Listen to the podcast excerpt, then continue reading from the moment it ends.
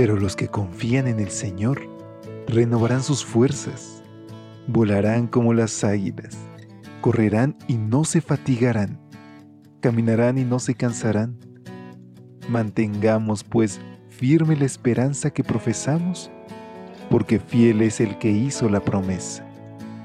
Bienvenidos a esta serie de devocionales para adultos. Yo estoy contigo. Promesas bíblicas para vivir confiado.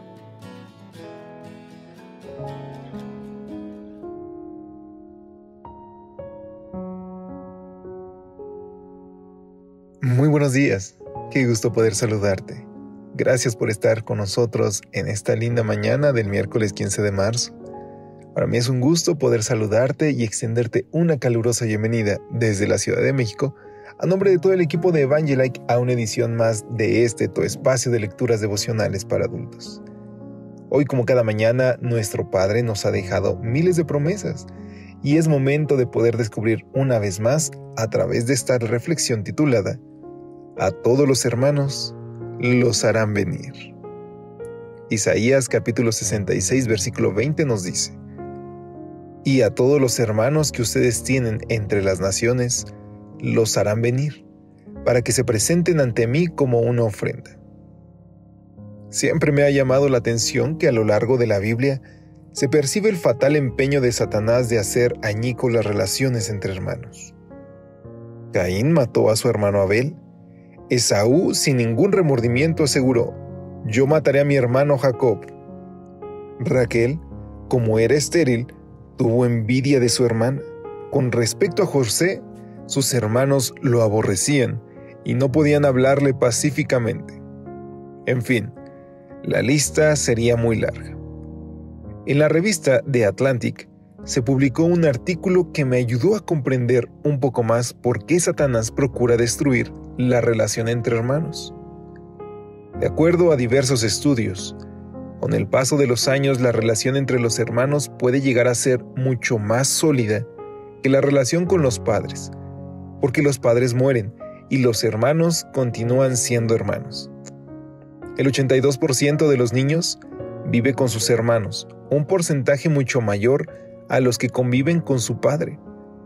El 75% de las personas mayores de 70 años ya son huérfanos, pero siguen teniendo hermanos. Los que tienen una buena relación con sus hermanos durante la adolescencia son más empáticos, más sociales y más exitosos en lo académico.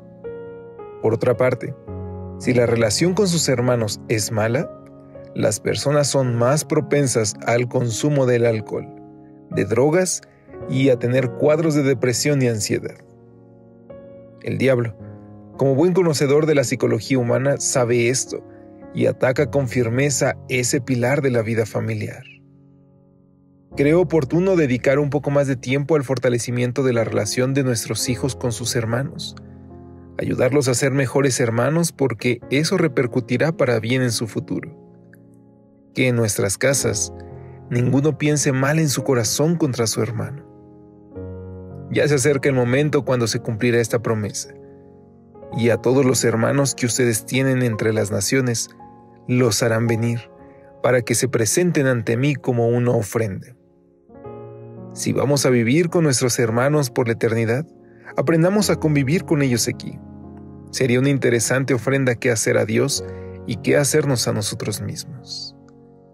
Qué bello, queridos amigos, porque aquellos que tenemos el privilegio de tener hermanos, hoy tenemos la oportunidad de fortalecer y estrechar esos vínculos a través de un mensaje, de una palabra de ánimo, pero también de una oración. Que hoy podamos reflexionar en esta gran bendición y que demos gracias a nuestro Dios por todas las maravillas que nos muestra a través de las relaciones familiares. ¿Qué te parece si hoy nos unimos en oración y le agradecemos a nuestro Padre? por esos amigos, compañeros y cómplices que Dios nos ha puesto para poder llegar juntos al reino de los cielos. Oremos. Querido Padre, en esta mañana te agradecemos porque siempre nos muestras tu amor. Y hoy, Padre, queremos pedirte ayuda para ser humildes y para restaurar cualquier lazo familiar que tengamos dañado.